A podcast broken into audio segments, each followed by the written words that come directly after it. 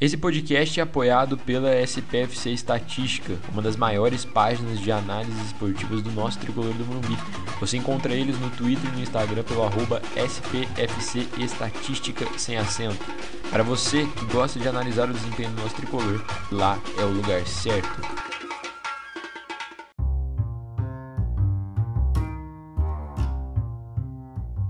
Dia, boa tarde, boa noite, torcedor tricolor com o seu bloquinho e a sua caneta.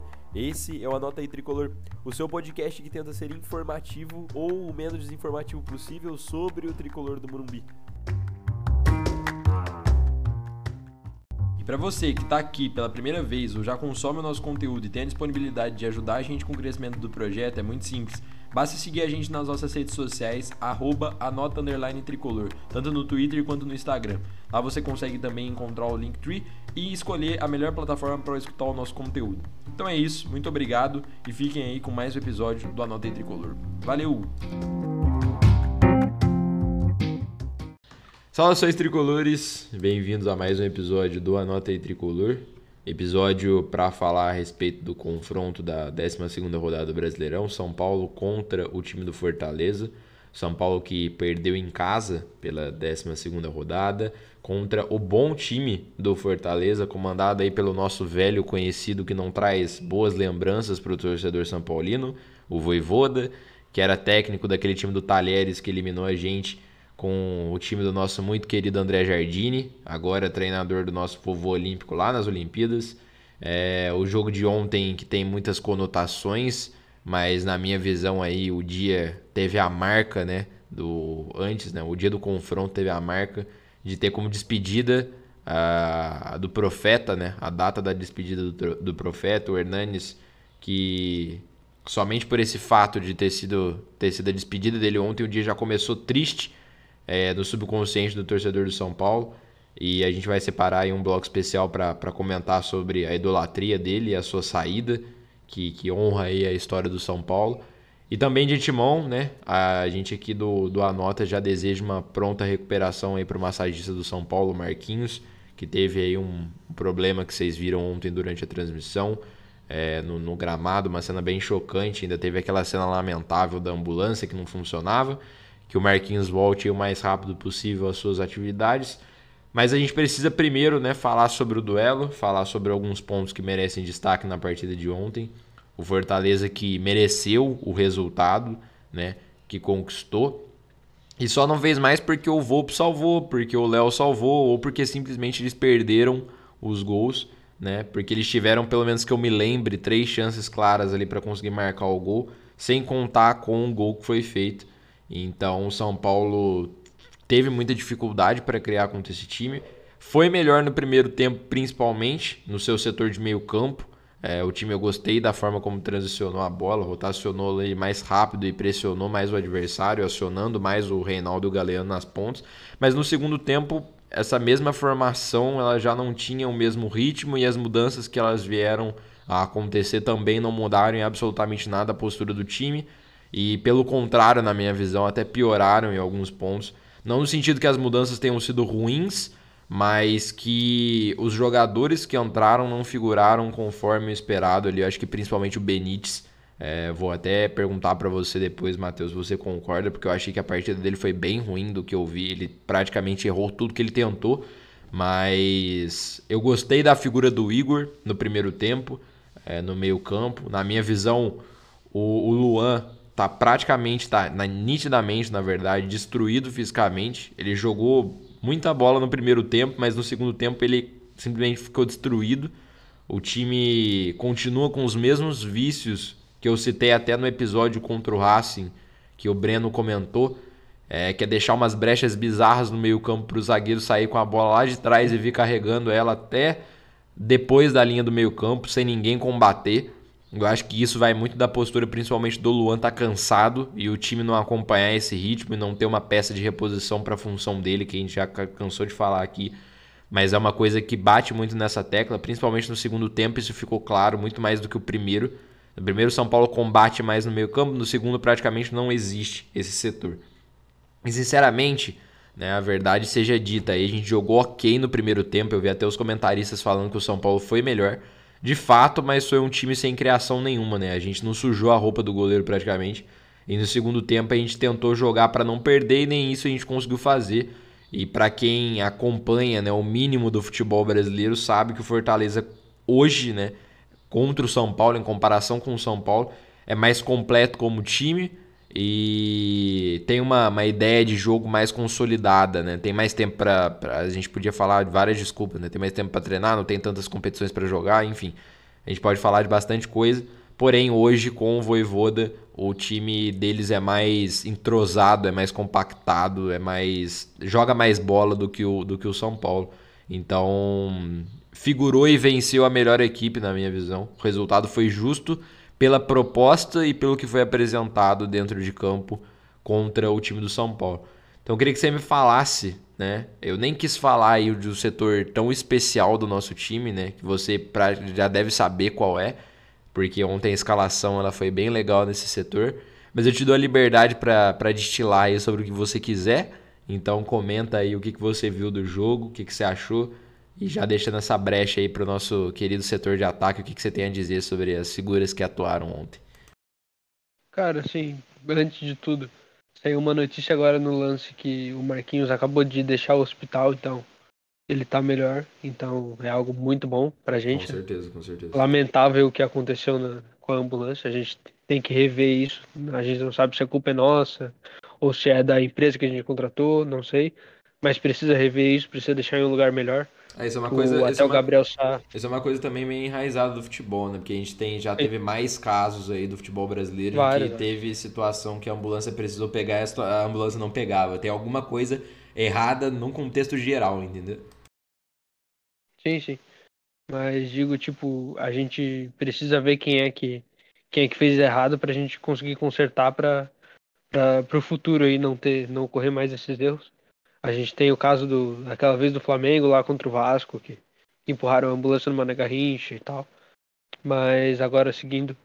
Cara, assim, eu achei a escalação até certo ponto. Ou seja, dos dois centroavantes para trás, boa. Mas daí, dali para frente, a gente não tem que fazer. Eu até, eu até preferia o, o Marquinhos como titular. Mas eu entendo que pode ser uma estratégia para ele usar o Marquinhos na, na terça-feira, né? A gente não sabe como que vai vir o time para terça. Não sabe se ele vai se ele vai tirar o Reinaldo, vai botar o Wellington, alguma coisa assim. Não não gostei da, da atuação do Galeano, dele ter entrado ali. Ele é a posição que eu acho melhor para ele, mas não gostei da, da atuação.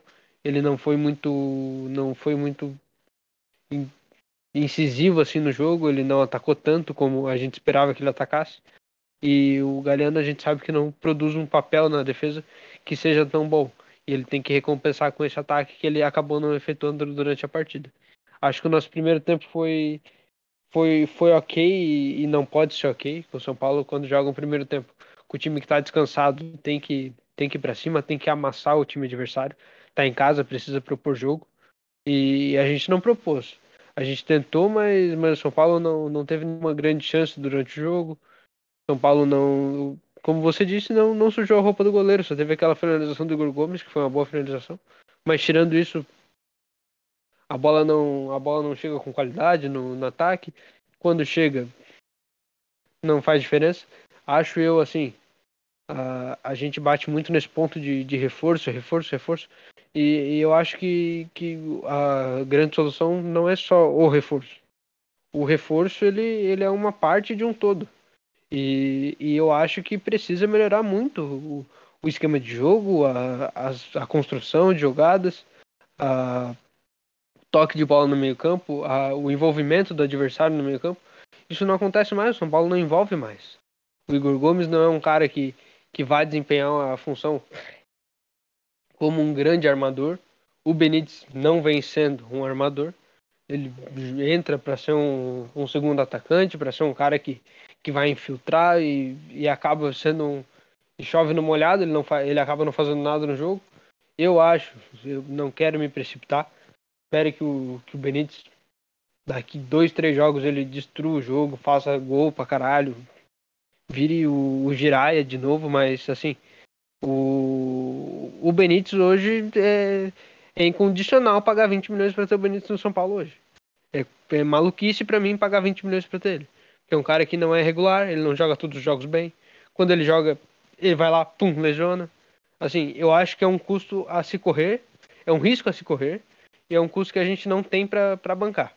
Mas no momento, né? Não estou dizendo que quando chegar lá a hora de pagar, não deva pagar. A gente não sabe ainda como que vai ser essa caminhada do Benítez ao longo do São Paulo, mas acho que no momento a gente não deve exercer esse direito de compra. Uh, agora, o segundo tempo, cara, o segundo tempo foi horroroso. Uh, a criação, que já estava ruim, foi pior ainda. Uh, o ataque, que já estava bem cansadinho, foi mais cansado ainda. O Marquinhos até tentou alguma coisa no, no decorrer do jogo, mas, mas, mas tenta sozinho, né? É, tenta, se corre, soa sozinho, daí não, não tem o que fazer. O Benítez, para mim, entrou, entrou horrivelmente, horrivelmente mal. Mais um jogo que ele não, não entra bem e, e não ajuda o time. Aliás, além de não ajudar, atrapalha, porque o Benítez não sabe marcar, não tem intensidade. Então, assim, é, você tem um cara que, que, ele, que ele tá ali no time para armar. para armar jogada, para botar o atacante em condição de fazer gol, para fazer para facilitar o ataque. Ele não facilita, hum, é, é peso morto em campo. E peso morto só afunda, não sobe. Uh, então, assim, acho que a gente precisa rever o, a forma que a gente está jogando. Acho que o Crespo precisa rever como que ele está escalando o nosso meio campo, as, as estratégias que ele está usando, as, as formações, as tônicas de, de, de equilíbrio que ele está tentando usar no time, que para mim não está funcionando. Até funcionou na, na, na, nossa primeira vitória, no primeiro tempo da nossa primeira vitória. E mas a partir disso, contra o Bahia, eu acho que a gente não foi bem. A gente achou um gol ali no final do jogo. E, e a gente não pode ficar dependendo de, de achar gol. A gente precisa criar gol, a gente precisa levar o risco ao adversário e não fazer do risco a nossa sorte no meio do jogo. Então, e sobre o ataque, para finalizar minha, minha primeira fala, acho que, assim, a gente falou desde o começo, né, que não era para renovar com Rojas, que, que não ia dar certo, e a gente tá vendo que não tá dando certo. O, o Bruno Rodrigues é dispensado sem ter nenhuma chance. Uh, o São Paulo não, não contratou ninguém para ataque ainda, tá focado no Cagliari, que tenho quase certeza que não vem, porque ninguém vai pagar 46 milhões pelo Cagliari. Ninguém é maluco a esse ponto. E acho que eu, eu acho, né, que nem 23 milhões é aceitável se pagar pelo Cagliari, 46 então é maluquice. Mas acho que a gente devia focar em outros nomes, tem outros caras no mercado. E a gente já perdeu bastante tempo com, com esses nomes como Cagliari e essas, e essas falsas especulações de que estamos atrás de alguém ou estamos sem dinheiro. É, tem várias situações aí que, que a gente precisa pontuar, né? É, existe uma, uma linha muito tênue para a gente poder falar que, por exemplo, que a gente está tá criticando o, o trabalho do Crespo, como muita gente vem fazendo, que eu acho um absurdo. Mas eu acho que tem situações que incomodam e que deveriam ter uma, uma atenção ali, que obviamente fazem contexto com você ter o desgaste físico, fazem contexto com você ter a DM lotada e faz contexto com você ter é, situações como é, a, a questão do calendário, enfim, toda essa situação, né? três competições, enfim. Só que a, a grande situação é que tem coisas que acontecem repetitivas que a gente não consegue entender muito bem o porquê acontece e não são críticas, mas são ponderações, como você falou, né? A equipe ela criava muito mais na época do, do Paulista, era uma equipe muito mais incisiva, que pressionava muito mais, era uma equipe que fazia boas triangulações no meio campo. E hoje em dia tem jogos que a gente vê como foi agora contra o Fortaleza, que praticamente o meio campo de São Paulo parece que não existe, né? Então você dificulta muito a sua criação por conta de um setor que fica muito fragilizado dentro do, do, do, do, jogo. O Rojas jogar na posição que ele joga ali por dentro não funciona em absolutamente nada e a gente sabe disso desde que a gente se conhece por gente, mas é insistente nessa ponderação de continuar com o, o Rojas nessa mentalidade, nessa posição, ou mesmo ele iniciando um, um, jogo como titular, porque como você falou, né? Ah, eu queria o Marquinhos como titular, acho que todo mundo queria. E ele usar essa desculpa ou poder usar, eu acredito que é quase impossível ele começar com o Marquinhos na terça-feira. Acho que é beirando o, o, impossível mesmo. E não faz o menor sentido ele ter deixado ele no banco para colocar o Rojas. Eu acho que Se ele tivesse começado com o Marquinhos, era capaz de a gente conseguir aproveitar melhor o primeiro tempo, com um time mais enfático e ter um moleque 100% incisivo. Então eu acho que ele pecou extremamente nessa parte, nessa ponderação dele não ter começado com o Marquinhos e ter insistido em continuar com o Rojas. Ele já tinha uma peça fragilizada no ataque, que era o próprio Pablo, e ele ainda assim quis colocar mais um para essa situação. E é claro, aquela velha tônica que você fala sempre, né? A gente sempre debate aqui que ele não abre mão do esquema nem ferrando, né? Ele não muda esquema tático. E isso é complicado, porque tem jogos que precisam, até o jogo de ontem, você poderia falar que não, porque o Fortaleza estava atacando mais e se ele abrisse mão de um zagueiro, talvez ele perdesse até demais. Porém, outros jogos que a gente sempre cita, ele não abre mão, né? Ele não testa uma linha de quatro, ele não, não muda, não tira um zagueiro, ele não, não, não simplesmente não muda, sabe? Então, essa, essa, essas ponderações são diferentes de críticas, são coisas que a gente tenta entender que aconteciam na época do Paulista, que era no ápice do time, que era uma situação onde ele rodava muito o elenco, onde ele conhecia muito muitas posições, o São Paulo abusava de criações, era um time muito proativo e encantava a gente. Esse time se perdeu, entendeu? Então eu acho que falta essa, essa, essa, essa situação dentro, dentro do São Paulo, né? E partindo já desse pressuposto para a gente falar a respeito dos nomes do confronto, né? Tem algumas citações aqui que a gente precisa colocar como positivas, como negativas, né? A começar, eu vou passar as minhas, depois você passa as suas.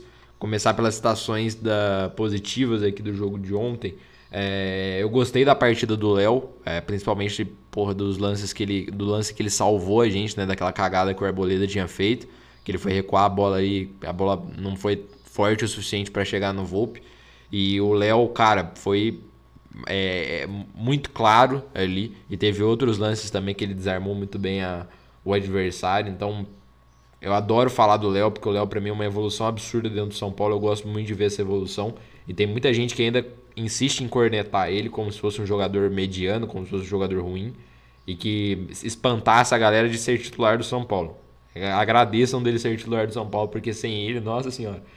É, o Igor Gomes, que eu gostei dele na partida no primeiro tempo, quando ele voltou no segundo ele já estava morto também e não jogou nada, mas no primeiro tempo eu gostei dele mais do que a atuação do Benítez quando ele voltou, quando ele entrou.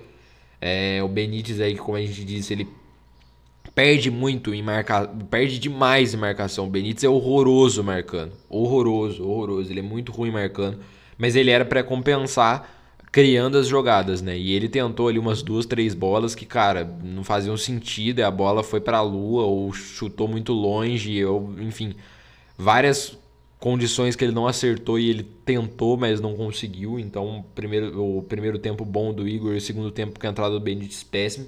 E o Luan, que foi o que a gente ponderou, né? Ele foi muito bem no primeiro tempo marcando, mas no segundo tempo, cara, o cara parecia que tava.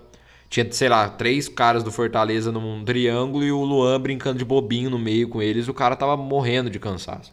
Então, como a gente não tem um reserva pra posição dele, né?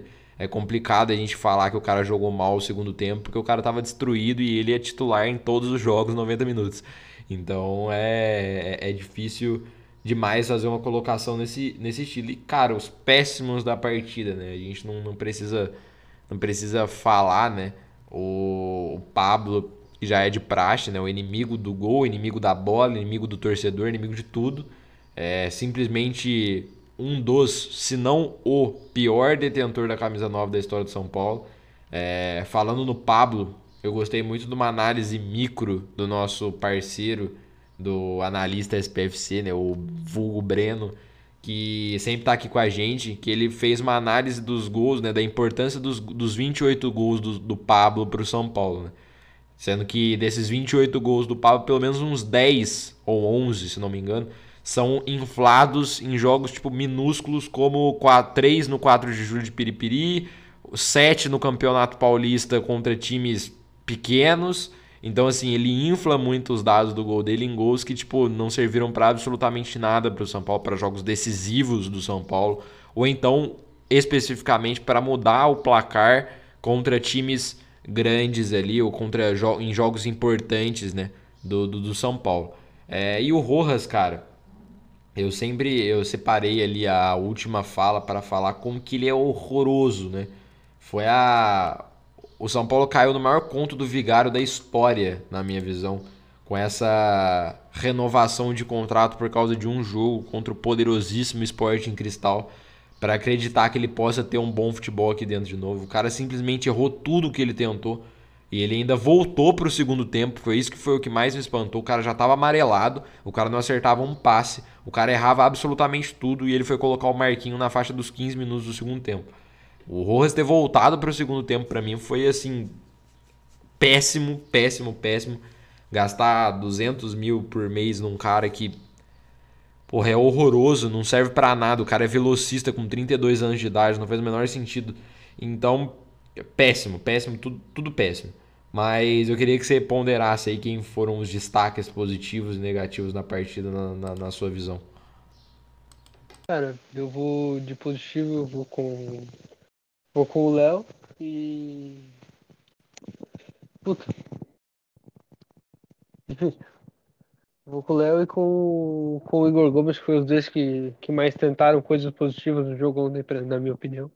O Marquinhos entrou bem até, mas não fez, não fez nada gigante para merecer entrar no, nesse, nesse coisa. O Igor Gomes teve a melhor chance do São Paulo no jogo. E agora de ruim, cara, de ruim eu tenho bastante coisa para falar. Uh, o, o Rojas e o Pablo, assim, olha, é, é, é, até triste, sabe, cara? Não é nem revoltante, mas é triste, porque pô, você, é todo jogo a mesma coisa, sabe? É, chovendo molhado e, e, assim, eu, eu ainda vou falar no, na minha última pontuação sobre isso, mas pô, me irrita muito, cara. O, o Pablo, ele não, ele não tem nenhuma característica acentuadamente boa, cara. Ele não tem nada.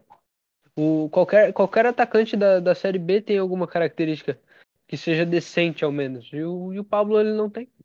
E a gente paga 400, 500 mil Pablo todo mês para ele ser um Zé Ninguém. O, o Brusque deve pagar menos de 100 mil pro Edu. E o Edu mete gol todo jogo na, na Série B. Ah, mas é a Série B. É, é a Série B, que é um campeonato difícil pra caralho.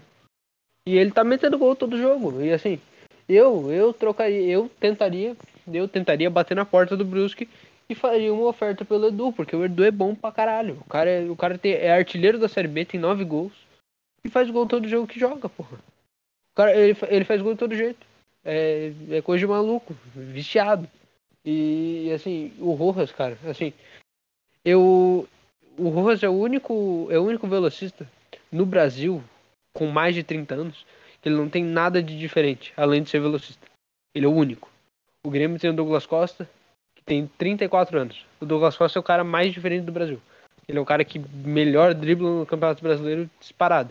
Ele ainda não engrenou, ele ainda não começou a jogar bem, mas quando ele engrenar, quando ele pegar a, a terceira marcha, irmão, ninguém segura. E na, no segundo jogo dele, ele já tava dando caneta nos caras. Então, assim, a, pra você ter um velocista que é um cara de mais idade, ele precisa fazer alguma coisa diferente. Ele precisa ter um drible, ele precisa ter uma finalização de longa distância. O Rosel não tem porra nenhuma. Ele só corre. E agora que ele já tem 32 anos, ele não corre mais como ele corria antes. E os dribles não saem mais com o mesmo reflexo que saíam antes. E daí fica essa merda aí que a gente tá vendo. Ele não sabe finalizar, ele não sabe chegar na área, ele não sabe dar, fazer uma tabela. E afunda o time. É um cara que é realmente o, o, peso negativo. Ele não é nem peso morto mais, ele é negativo. Ele afunda mais o time do que o peso morto.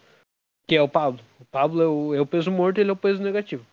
E agora, de mais negativo, acho que é ponderar a condição física dos jogadores. Eu não sei por que, que tá assim. O, elogiava, se elogiava muito o preparador físico do Crespo, que até o Bielsa queria. E, pô, o que que tá acontecendo? O, os caras os caras estão estourados desde o Paulistão, que já tem trocentos, dois meses quase que, que já foi o Paulistão, e, e nada de, de uma melhora física. Não tem um jogador que tem uma melhora física. Um, um jogador. Um jogador que tá bem, tá totalmente recuperado da, daquela fase. Acho estranho, Acho, acho que não tá legal essa parte. Agora, minha última ponderação, cara, assim, é, é a comissão técnica e o Crespo. Eu, eu, eu trato, eu não trato como crítica, eu não quero ser aquele cara chato que rema contra a maré. Contra a maré. Eu adoro o Crespo, gosto muito do, da pessoa Crespo e go, gosto muito do trabalho que ele vinha fazendo no São Paulo. Mas assim, tem muita coisa errada na minha opinião. Pô, tem o, tem o ponto de ter tirado o Juan Santos da, da lista da Libertadores, de ter deixado caras que estão lesionados na lista da Libertadores e tirar o Juan Santos, que poderia ser uma das, das opções da nossa base, que é um cara que, que já está bem, deu uma assistência pro, pro Milan no jogo contra o Corinthians.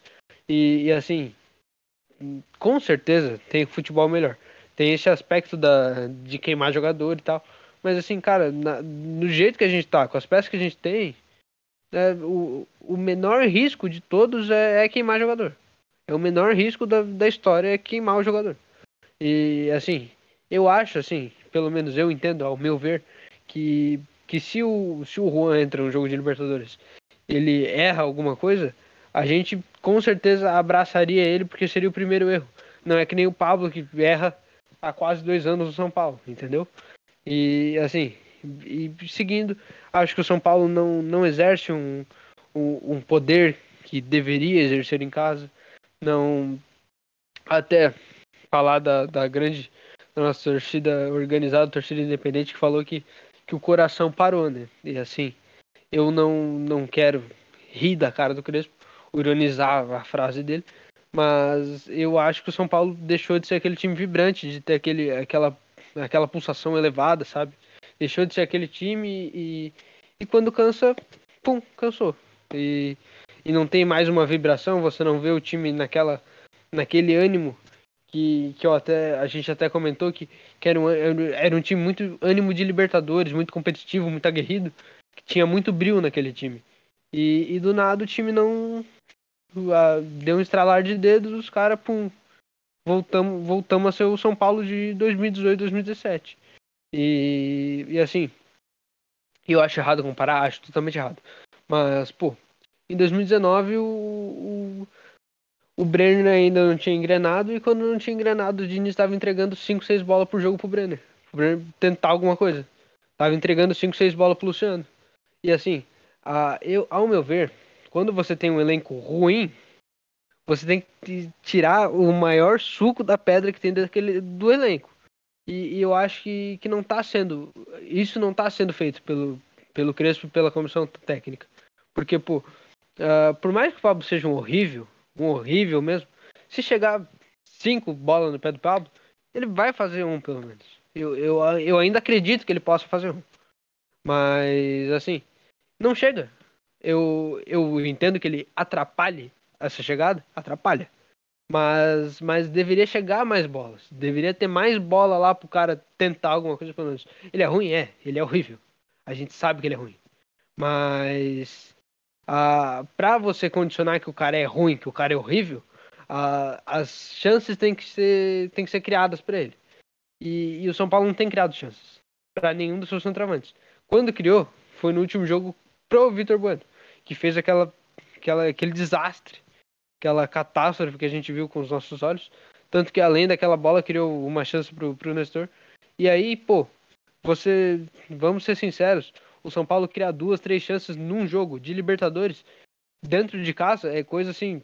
É, é inadmissível, na minha opinião. Um time que, na minha opinião, que quando veio, a gente esperava que seria um time que propositivo, que ia pegar a bola, ia propor jogo, que ia ser um time que, pum, ia para cima, ia pressionar, sabe? A gente viu isso até o Paulista. Acabou o Paulista, pum. É, é outro time, parece que é um time que é um time reativo, é um time que marca mais do que ataca, que, que marca, que tenta que tenta jogar para não perder e, e, não é isso que eu quero ver no São Paulo, cara. Eu, eu realmente não quero ver isso.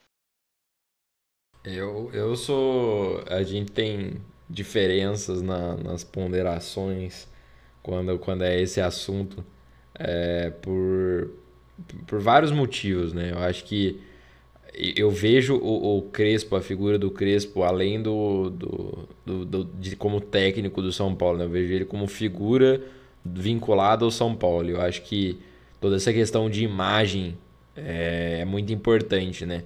Então eu gosto bastante dele, principalmente nessa parte, pela questão do, do que ele pode agregar aí ao São Paulo a longo prazo, né? A, ter ele do lado do, do, do São Paulo é melhor do que ter ele fora do São Paulo É, eu não gosto de comparar, mas eu acho que a situação do Crespo, por mais que né, os resultados não, não sejam entregues da mesma forma como é essa situação que eu vou fazer a comparação, mas é entendível.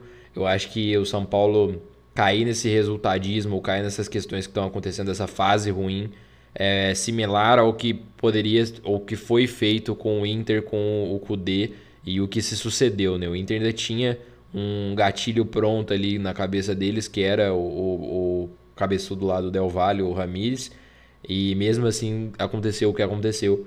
Mas eu acho que a figura do Crespo né, pode até ver as contratações que o São Paulo fez. Né? Muitas passaram pela, pela figura que ele é, né? pela importância que ele tem no, na, na história do futebol, é uma pessoa muito respeitada. Então ele agrega nessa parte. É, eu lembro muito de uma live que ele fez no canal oficial do Milan também, que foi uma live que ele fez como técnico de São Paulo, usando as roupas do São Paulo, levando essa imagem internacional, que é uma coisa que o clube vem tentando fazer. Né? Então, um projeto a longo prazo, ele passa além do futebol. Então, esse é o primeiro ponto que eu gosto dele imensamente. Eu acho que é um cara que, porra, a gente tinha um Fernando Diniz como técnico, tá ligado? Era um cara que não somava em absolutamente nada. A figura era um cara que mal aparecia na mídia. Era um cara que não tinha história nenhuma no futebol. Era o cara que a única relevância que ele tinha foi o, o Audax. E, tipo, é isso, tá ligado? Sair desse cara pro Crespo, um dos maiores camisa 9 da história da, da Argentina, um dos maiores camisa 9 da história do futebol italiano. Então, assim, é um cara inteligente, é um cara pé no chão. A entrevista que ele deu pós-jogo explica muito isso. Só que assim, a gente tem que ponderar. Eu concordo com você em várias situações. Eu acho que é um time que ficou paralisado. E principalmente a questão da comissão técnica dele, do Corran, não do Corran em específico, mas dos preparadores físicos dele. Porque, assim, eu, eu entendo os dois lados de que o time está imensamente desgastado com aquela batida do Paulista, de jogos a cada dois dias, situação, mas assim, o São Paulo tinha três times que a gente falava, né? Então eles giravam três times, basicamente. Competia na Libertadores com os times titular e competia no Paulista ali depois de um período de tempo com o time reserva e todos os outros times do Campeonato Brasileiro estavam na mesma batida também. Eu, eu, digo todos os times que competem ali entre os grandes, Flamengo, Palmeiras, Atlético Mineiro, enfim, todos estavam na mesma batida, né? Todos tiveram a mesma quantidade de jogos, todos competiram no Campeonato é, Paulista, não, todos competiram nos campeonatos estaduais, todos jogam a Libertadores, os que não jogam a Libertadores caíram para a Sul-Americana, enfim, todos estão na mesma batida. E o físico dos caras está muito melhor do que o físico nosso. Isso é notável, tá ligado? E eu lembro muito quando rolou a transição entre. Quem que era o técnico anterior do Jeans? Era o Cuca, não era? Não, era o. É, sim, era o Cuca. Era o Cuca. Da transição. Não, era o Mancini. Era o Mancini. Era o Mancini. É, é, era o Mancini. É, era o. Mas foi, é, três, foi, três jogos. Foi três jogos. Três jogos. Era tipo assim: é, a transição do São Paulo, que era do Mancini barra Cuca barra Mancini, depois para a entrada do Diniz. Eu lembro que o físico do São Paulo com o Diniz era brutalmente melhor. Porque era um, era um time que era muito intenso, mas era um time que conseguia ter poucas lesões. São Paulo não sofreu tanta lesão assim, principalmente no ano passado, com exceção de lesões pontuais, como principalmente o Luciano nos períodos finais ali. Mas era um time que era completo a maior, a maior parte do tempo com o elenco. Né? O Diniz ele tinha essa característica positiva que conseguia cumprir. E eu vejo o São Paulo hoje, com, esse, com essa batida que ele vem tendo, quebrando os jogadores, tá ligado? E é uma coisa que parece que não é por ritmo de jogo, não é por quantidade de jogo, é por não finalizar o que aconte o que o que o desgaste anterior. Parece que o jogador ele não zera, ele continua, tá ligado? Ele não zerou o desgaste dele, ele continua acumulando desgaste para chegar num jogo e lesionar. Então você perder. São vários erros assim. É, são vários erros, entendeu? Não é Botou tipo. o Miranda antes é... da hora. Não, o, o, Miranda, o Luciano, o próprio Rigoni, o Benítez. Dá pra gente ponderar vários aqui, entendeu? E cara, querendo ou não, vai fazer de novo na, na terça-feira. Exatamente, eles, eles vão. Assim, voltar. eu não tô falando que é errado, sabe? Porque a gente não tem que fazer. É, tem desespero. Que, tem que jogar mesmo. A gente tem que tentar mas... ganhar. Mas vai fazer de novo e vai estourar de novo. E assim, é, um jogo truncado contra os argentinos do Racing. Se esses três tomam entrada, os três lesiones, ficam mais um mês fora. Então a, a, grande situação, o grande X da questão é que o São Paulo tá mal nessa questão da DM. Consequentemente, não entrega peças para ele o suficiente, que são as peças que ele utilizava. O time fica devastado. É, não entregam, além disso, é óbvio, as peças, mas aí é uma outra questão, questão de dinheiro, que é uma questão muito mais tem um embrólio muito maior ali, uma coisa que ele já sabia e que ele deixou isso bem claro. Só que eu acho que na situação atual, o que a gente, pro que a gente tem, tanto no futebol nacional quanto no futebol internacional, para a gente tentar buscar em ali uma suposta queda do Crespo, São Paulo tende a perder muito mais do que ganhar, tá ligado? Eu acho que é um, um, time que a gente já sabe que emocionalmente eles estão extrema, extremamente instáveis, que quando tem uma, uma debandada de técnico que eles gostam, por exemplo, o time sofre, o time cai de rendimento. Então, assim, se a gente já tá fudido com ele, sem ele é capaz de piorar. Então, eu acho que é mais dar tempo, dar apoio e, consequentemente, esperar que os resultados. É óbvio, a gente também não é, é filho de Deus, né? A gente não vai ficar ali o tempo todo esperando ter os resultados. Os resultados continuam na merda, na merda, na merda, na merda. Imagina, cai ali, sei lá, é, continua uma bosta no brasileiro, cai na Copa do Brasil, cai na Libertadores. Cara, é futebol brasileiro. É futebol, na verdade, né? Infelizmente, se cair com péssimos resultados em todos, a situação vai ficar ali calamitosa, pô. É, é brutalmente complicado de ter uma continuidade com uma queda de rendimento brutal e abrindo mão de todas as competições. Então eu acho que ele tem essa consciência, isso ficou claro ontem, que ele precisa melhorar. É, ele ficou claro uma porrada de coisa na, na, entrevista de ontem. E eu acho que a gente tem que só aguardar aí para ver o que vai acontecer nas cenas do próximo capítulo, mas sempre apoiando, né? Nunca, nunca julgando é, ou então pedindo a cabeça ou coisas desse tipo, porque eu acho que, na minha opinião, não é a melhor situação para o momento, a gente pode se arrepender. E para finalizar nosso, nosso episódio, gente, eu trouxe aqui o nosso momento profético, né, que tem que rolar. É uma passagem rápida uma situação bem rápida, só para a gente se despedir também aqui com uma nota do, do Hernanes. É, confesso que ontem já estava suficientemente triste, e mesmo com a derrota não fiquei tão mais triste depois dos vídeos de, de anúncio do, do de, da despedida do Hernanes, né? É, então, só uma breve passagem de despedida mesmo. O Hernandes ele foi basicamente o primeiro conceito de ídolo que foi formado na minha cabeça, né? É, nasceu no São Paulo, chegou ao topo com os dois brasileiros que eu vi e teve ali a sua saída para a Itália. E quando eu era pivete ainda, eu chorei perguntando pro meu pai como, como que era, como assim ele vai sair do São Paulo, tá ligado? Eu nunca tinha visto um jogador que eu gostava sair do São Paulo. E ele foi o primeiro, ele o Dagoberto, eu lembro. Foram os dois que eu mais senti quando saíram depois ali das suas vitórias dos brasileiros. E agora ele saindo de novo, né? Você volta ali aquele, aquele sentimento de quando era, era menor. E mesmo a gente falando aqui sempre que era o melhor para o São Paulo, era o melhor para ele, principalmente financeiramente para nós, e porque ele não vinha sendo utilizado e ia desgastar a figura dele como ídolo, é, foi o melhor e ele foi muito São Paulino para poder fazer essa rescisão que ele fez. O São Paulo aí que é mestre em ter mais sorte do que juízo nesses casos, porque foi agora nesse quesito com o Hernanes que abriu mão de milhões para rescindir o contrato para o São Paulo. É, mas não são todos Hernanes. Teve ali como ele também o caso do, do Pato, né, que também abriu mão de milhões para não poder sair do São Paulo e rescindir, porque sabia que o ambiente não era propício para ele figurar o futebol dele. Então o São Paulo aí tem mais, ju tem mais sorte do que juízo para esse tipo de escolha. Mas eu acho que o Hernandes aí a gente tem que agradecer todos os dias por ele ter jogado por aqui, ter feito o que ele fez. Um cara que ganhou dois brasileiros e voltou, botou a braçadeira no braço ali e salvou a gente do, do rebaixamento, que seria o maior vexame da história do clube lá em 2017. É, ele é foda, não tem, não tem outra palavra para descrever ele. Então, obrigado ao profeta, né? E um dia, se eu posso ainda sonhar, né? Um dia ele vem aqui com a gente bater um papo histórico, acho que seria o maior marco da minha vida, mas a gente não pode desistir nunca, né? Então a gente, quem sabe um dia a gente consegue uma, uma figuração brutal dessas aqui no, no podcast para botar uma estátua, né, na nossa, na nossa figura. Isso é sensacional. Então, fazer um pôster. Não, porra, eu ia fazer um pôster do episódio assim, eu ia escutar todos os dias como alarme do celular, pô, não tem, não tem como. Mas passe sua, deixei aí um momento para cada um falar dê o seu pequeno depoimento a respeito de, de Hernanes, seu profeta. Cara, o Anderson Hernanes, ele é, ele é o maior ídolo que eu, que eu me recordo, assim, que, que eu pude, desde quando eu passei a entender o que é futebol, ele é o, ele é o maior ídolo que eu vi com a camisa do São Paulo.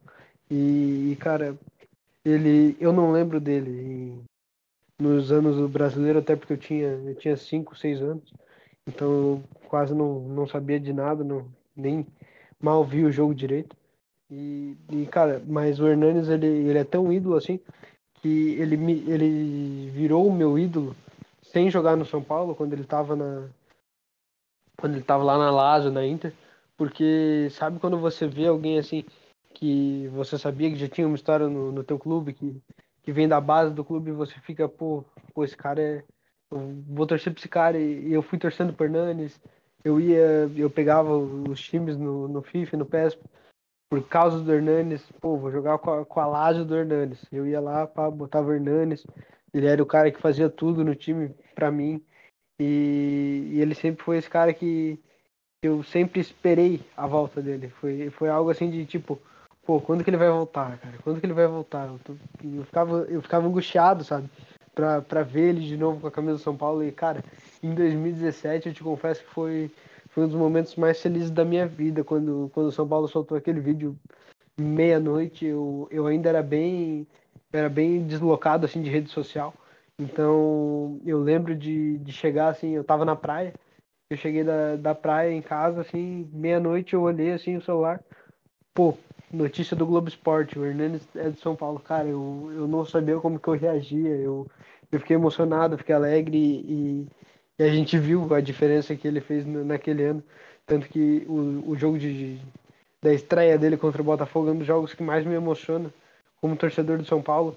Esse, até esse ano de 2017 tem vários jogos que me emocionam. Esse jogo de, de contra o Botafogo, um jogo contra o esporte que a gente ganha na, na, na calada do, do, final do jogo, com uma defesa milagrosa do Sidão. E, e, o Hernandes ele faz parte assim de da minha construção como torcedor do São Paulo.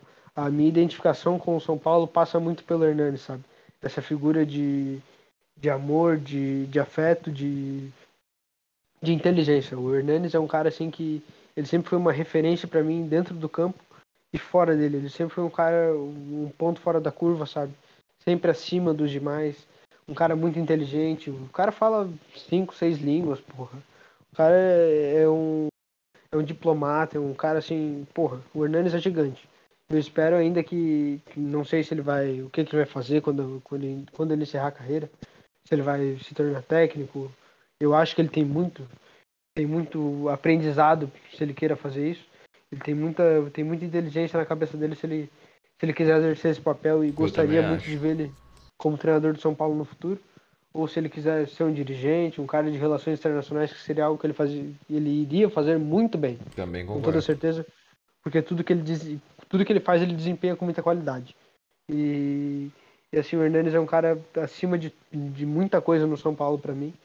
A gente não, eu não posso dizer que ele seja um dos meus maiores ídolos porque tá ali, tá ali Tele, tá ali Murici, tá ali Sene, Raí, mas assim, dessas prateleiras de, de não ídolos, né? Que para mim, Raí, Tele, Murici e Sene são, são mais deuses do São Paulo do que ídolos. E, o Hernanes ele é o primeiro dos ídolos, dos, dos mais normais, o Hernanes é o primeiro. Ele é o cara que para mim ele representa o que é ser São Paulo. É, eu concordo. Eu acho que eu gostaria muito de ver o Hernandes voltar para cá em algum cargo. Por mais que a gente sabe aí nos últimos tempos que ídolos que voltam para ao São Paulo sempre são queimados, principalmente pela torcida ou pela exposição de dirigentes que usam eles como escudo. Então eu até prefiro que ele fique um tempo fora e maximize algum conhecimento que ele queira, seja ele qual for do que voltar num, numa instância rápida ao São Paulo, é, num tiro aí, uma tiragem média de tempo, porque é especialista esses dirigentes ou essas situações que não diferenciam nunca, é, são a mesma linhagem sempre, é, usarem aí os ídolos como escudo, queimarem ídolos ou o imaginético do, dos ídolos para pessoas mais novas aí que não puderam ver, por exemplo, um Lugano jogar, um Raí jogar, que tem aí a figura do, do Raí como sendo o cara que fez, contratou fulano, fulano, fulano, o Lugano que ah, fez tal, tal coisa. Então, assim. me deixa triste. É, então é, é, é, difícil falar que, ah, volte ao São Paulo rápido, de, faça o que você quiser fazer, esperamos que um dia volte é, com alguma diretoria extremamente competente aí que consiga te dar o apoio necessário, como vem fazendo aí, querendo ou não, a atual diretoria com a figura do Murici, pelo menos até o momento, né? É uma, um cara aí que se. O Murici sempre vai ser minha tiragem teste ali, né? Se o Murici um dia ficar revoltado e sair, eu sei que essa diretoria é a mesma que as outras, ela vai ter a mesma postura com os ídolos como as outras, mas até o momento ela vem se mostrado, pelo menos nesse aspecto, muito condizente com o que foi proposto. Né? Então foi uma coisa que, que vem sendo bem feita é essa tratagem aí com os ídolos, trazer os ídolos mais próximos ao São Paulo nas apresentações, enfim, uma série de, de coisas que, que são pontos positivos. E aí, quem sabe, se continuar assim, seja um bom momento para. seja um bom local para a volta do Hernandes. Mas enfim, é, precisávamos fazer essa linhagem, essa, essa tiragem teste aí para falar a respeito do, do, do Hernanes. É, o São Paulo, agora para finalizar, volta a campo na terça, buscando a classificação na Argentina às 21h30 contra o time do Racing. É, esse episódio desse jogo, analisando esse jogo, sai como de costume no dia seguinte, na quarta-feira. Vamos fazer o teste de novo do YouTube, já que a gente falou no episódio anterior. A gente vai fazer esse teste, não é nada garantido. O episódio vai estar aqui de qualquer forma, tanto para explicar que o conteúdo está no YouTube, ou quanto para fazer o episódio normalmente. Se der errado o YouTube novamente, novamente, como deu, porque o PC aqui da, das pessoas que fazem o podcast é horroroso, a gente vai fazer o podcast normal. Se der certo, a gente vai vir aqui para avisar vocês que o conteúdo todo está disponibilizado com imagens lá no nosso YouTube. Sendo assim, tudo devidamente anotado, a gente finaliza mais uma edição do Anota em Tricolor. Muito obrigado a você que ouviu a gente até aqui. A gente retorna na. Que dia? Quarta-feira. Quarta-feira para analisar o jogo de volta das oitavas de final da Libertadores da América. E não se esqueçam, a vida é uma sucessiva sucessões. Uma sucessiva sucessões. Uma sucessiva. Sucess... Caralho, eu errei. Nem eu sei fazer o bagulho. Como é que é mesmo?